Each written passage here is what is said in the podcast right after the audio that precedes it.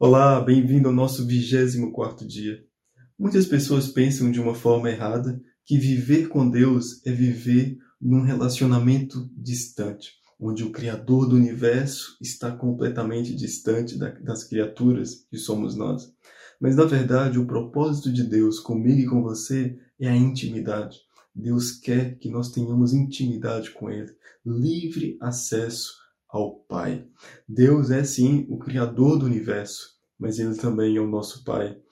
A partir do momento em que eu e você recebemos Jesus, nós podemos chamá-lo de Pai, nós podemos ter livre acesso à Sua presença.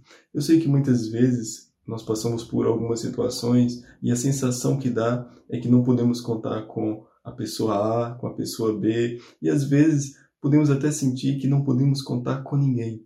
Mas a verdade é que nós sempre podemos contar com Deus.